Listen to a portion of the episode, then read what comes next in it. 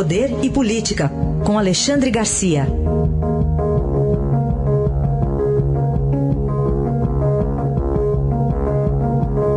Alexandre Garcia, bom dia, tudo bem com você, Alexandre? Bom dia, Manuel Bonfim, tudo bem? Quer dizer que o Gilmar Mendes fez essa bondade para a família Garotinho que vai passar o Natal junto, Alexandre? Pois é.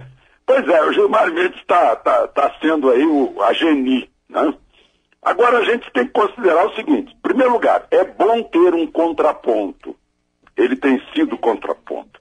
Segundo lugar, se fizerem as coisas certas, ele certamente não vai ter como soltar a pessoa. Então, garotinho, como é que, por que, que existe a prisão, a prisão preventiva?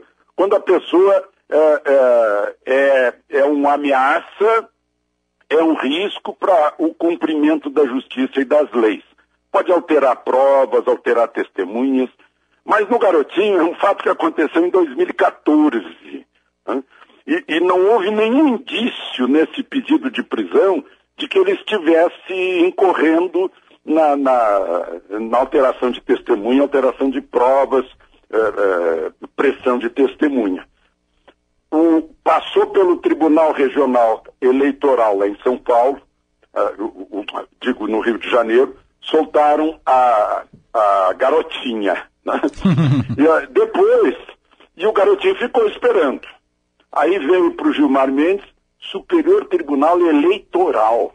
Crime eleitoral, não, é, não era no Supremo. Ele é o presidente do tribunal. E está de plantão, porque o tribunal está tá de recesso. Né? O tribunal não julgou antes. Ah, eu não sei por que, que deveria ter julgado esse pedido do garotinho, caiu nas mãos dele. Ele soltou porque não viu o motivo. Então, basta fazer as coisas certas dentro da lei e o Gilmar Mendes não vai ter condições de agir. Mas eu volto a dizer, é bom que haja um contraponto, porque se, se tiver unanimidade, tiver um lado só, acaba sendo imposição de um lado só, e que não é bom para a democracia. Então, só isso, né? Porque ficou, fica essa marca, esse carimbo em cima do Gilmar Mendes, Você tem razão. que realmente está soltando todo mundo.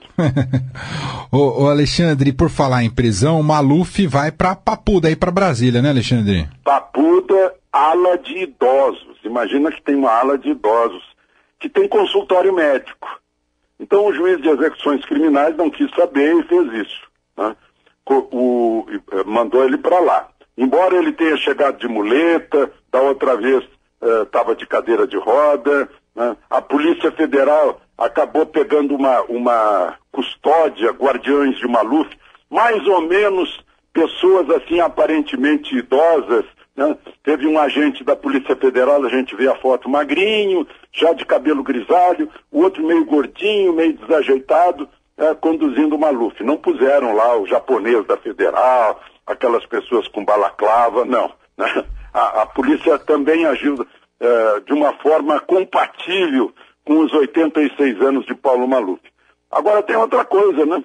A situação está desse jeito porque a justiça demora, porque a legislação tem, tem possibilidade de recursos e mais recursos, uh, o, demora um processo, no caso aí cerca de 20 anos, né? ele poderia estar com 66, agora está com 86. Uh, é, são coisas da justiça brasileira. Eu estava lendo há pouco uma justificativa do ministro Luiz Fux, né, dizendo que ah, por, por omissão do legislativo que não legisla, nós somos obrigados a, a legislar. Mas peraí, não é bem assim. Né? Em assuntos polêmicos, eh, em que era necessário alterar a Constituição, os, os parlamentares se recusaram a fazer isso. E o Supremo está alterando a Constituição em algumas coisas. Então também vamos com calma, né? É por isso que, que eu digo que tem que ter contraponto. Estão fazendo coisas passando por cima da Constituição no Supremo e nós estamos apenas assistindo né, como se fosse o último recurso né, e abrimos mão dos nossos representantes no parlamento. Os nossos representantes não quiseram se pronunciar, por exemplo, sobre aborto, sobre casamento entre pessoas do mesmo sexo, né, porque contrariaria o que está lá na Constituição, não quiseram mexer. E a Constituição está mexendo. Só, só para registrar dois casos entre tantos outros. Alexandre, para a gente concluir, fico pensando o quanto a equipe econômica do presidente Michel Temer deve estar tá com a pontinha de inveja, porque os vizinhos aqui, os argentinos, aprovaram reforma da Previdência e nos Estados Unidos aprovaram reforma tributária, Alexandre. Diminuindo os impostos, é o sonho de cada brasileiro. Não é só. O, certamente não é o sonho do governo brasileiro, porque se baixar os impostos agora, o déficit vai aumentar. Né? Mas é o sonho de todos os brasileiros. Baixaram os impostos das pessoas jurídicas e das pessoas físicas, tal como Trump havia prometido. Esse destrambelhado Trump, que está com pleno emprego nos Estados Unidos, crescimento econômico dos Estados Unidos, ah, se cumprindo promessas de Obama e promessas de George W. Bush de transferir a, a, a embaixada para a capital dos hebreus, né, desde os, os tempos idos da, do Velho Testamento, e está cumprindo essas coisas a gente aqui babando. Né? Puxa, baixa os impostos, não precisa mais tanto imposto, nós vamos sofrer as consequências disso, porque o dólar vai se valorizar, né? o, o, os Estados Unidos vão remunerar melhor os capitais e a gente vai ficar aqui já sentindo esse sucesso da administração americana em tão pouco tempo. É verdade. Esse é Alexandre Garcia que volta a bater um papo aqui com a gente no Jornal Eldorado amanhã. Muito obrigado, Alexandre. Até amanhã. Até amanhã.